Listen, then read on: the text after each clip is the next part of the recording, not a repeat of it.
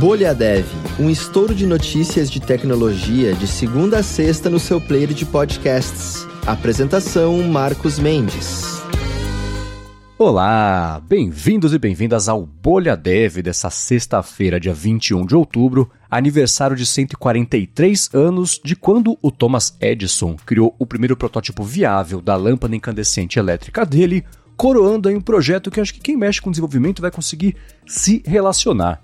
Ele tinha, em 1878, falado que ia fazer a lâmpada, que ia levar uns 3 ou 4 meses aí o projeto, mas ele levou 14 meses, não 3 ou 4, custou na época 40 mil dólares, mais ou menos o que hoje passaria de um milhão de dólares aí o projeto, e ele conseguiu fazer a lâmpada que durou incríveis 13 horas e meia acesa até queimar, mas abriu o caminho para no finalzinho do ano, no Natal, ele mostrar para a galera uma, um, eram umas 40 lâmpadas ligando e desligando ali à vontade, né? Todo mundo impressionado. E essa sim durava um pouquinho mais aí do que essas 13 horas.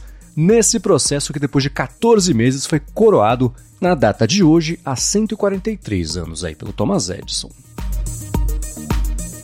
Muito bem, ó, começando com as notícias do episódio de hoje. O desenvolvimento do Stable Diffusion versão 1.5 foi pausado para focar em segurança e impedir também o uso ilegal da ferramenta. Aí, por conta do atraso do lançamento dessa nova versão, vinham circulando rumores dos últimos dias aí de que o código dessa ferramenta ia ser fechado, mas a Stability AI falou que não, ela está comprometida com a comunidade de código aberto. Por outro lado, de acordo com Daniel Jeffries, que é o CIO da Stability AI, se o desenvolvimento do Stable Diffusion não for um pouquinho mais lento, para ouvir lá os pesquisadores deles, né, sociedade também e reguladores, tem uma chance de que as IAs de código aberto possam aí, simplesmente deixar de existir. Bom, e lá na Interpol, ela lançou o primeiro metaverso policial global. Nesse espaço dá para visitar a sede da força policial que fica em Lyon, na França, interagir também com outros policiais e fazer treinamentos.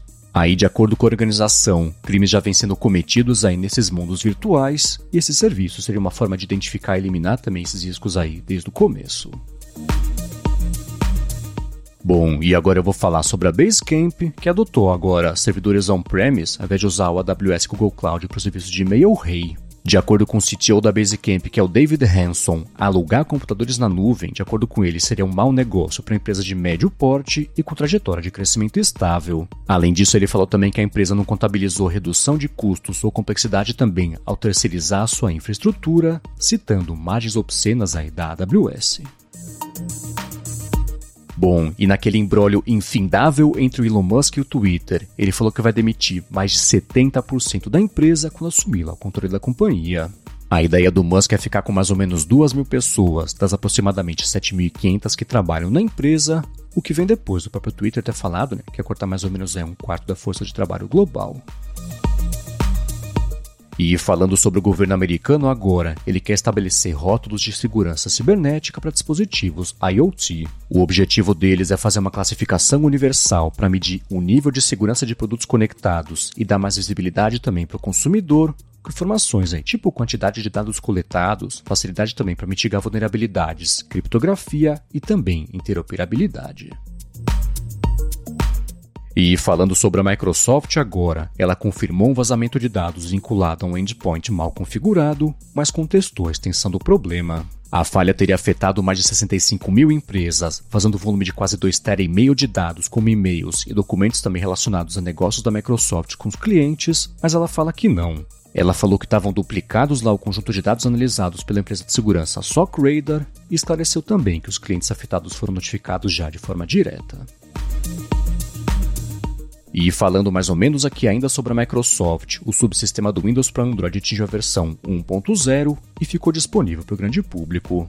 O WSA abre o ecossistema de aplicativos Android rodando lá de forma nativa no Windows, com alguns poréns, como por exemplo funcionar só com aplicativos disponíveis na Amazon App Store e sem disponibilidade aqui, nem previsão, né? Disponibilidade aqui por enquanto no Brasil.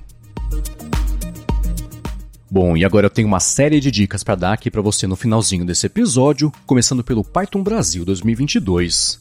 Essa aqui é a maior conferência sobre Python no Brasil e na América Latina. Está sendo realizada em Manaus aqui nesse ano e ele é todo comandado né, por voluntários para promover a linguagem aí de código aberto e apoiado também pela Associação Python Brasil. As atividades começaram no último dia 17 de outubro e vão até esse domingo, né, então dia 23 de outubro, então aproveita que dá tempo ainda de aproveitar aí o Python Brasil 2022. Agora, o segundo recado que eu quero dar é um convite, na verdade, para você conhecer o Tech Guide, se você não conhece ainda. Esse é um projeto bem legal de código aberto da Alura, que vai ajudar você na sua jornada de aprendizado, com um mapeamento das principais tecnologias demandadas pelo mercado, com sugestões e também opiniões.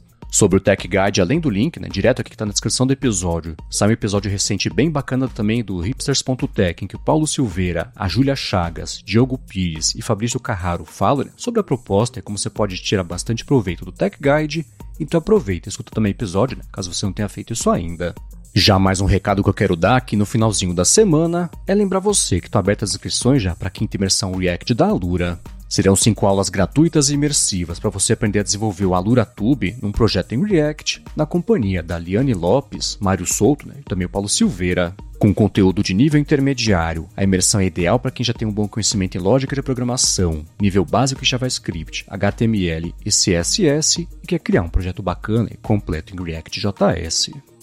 Além dessas cinco aulas, você vai contar com desafios também e com o apoio incrível da comunidade, instrutores e instrutoras também, através do canal exclusivo da Alura no Discord e também tem link sobre isso aqui na descrição do episódio.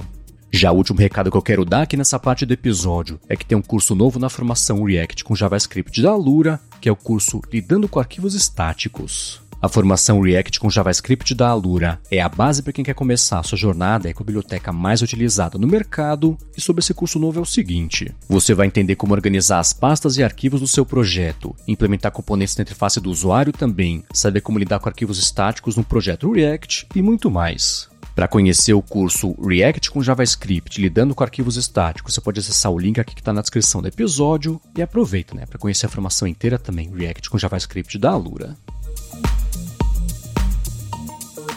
Muito bem, para passar régua de vez aqui na semana, eu vou deixar a pergunta que o Diogo Silva fez pra gente no na verdade para vocês, citando a gente no Twitter pelo arroba bolhadevpod, que foi a seguinte.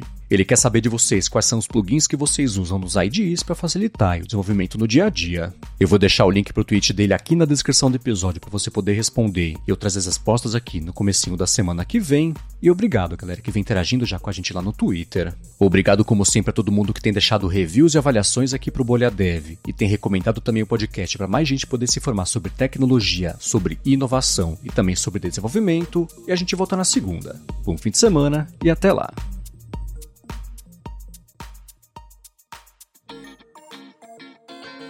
Você ouviu o Bolha Dev, oferecimento alura.com.br e Felipe Deschamps Newsletter. Inscreva-se em felipedeschamps.com.br barra newsletter. Edição Rede Gigahertz de Podcasts.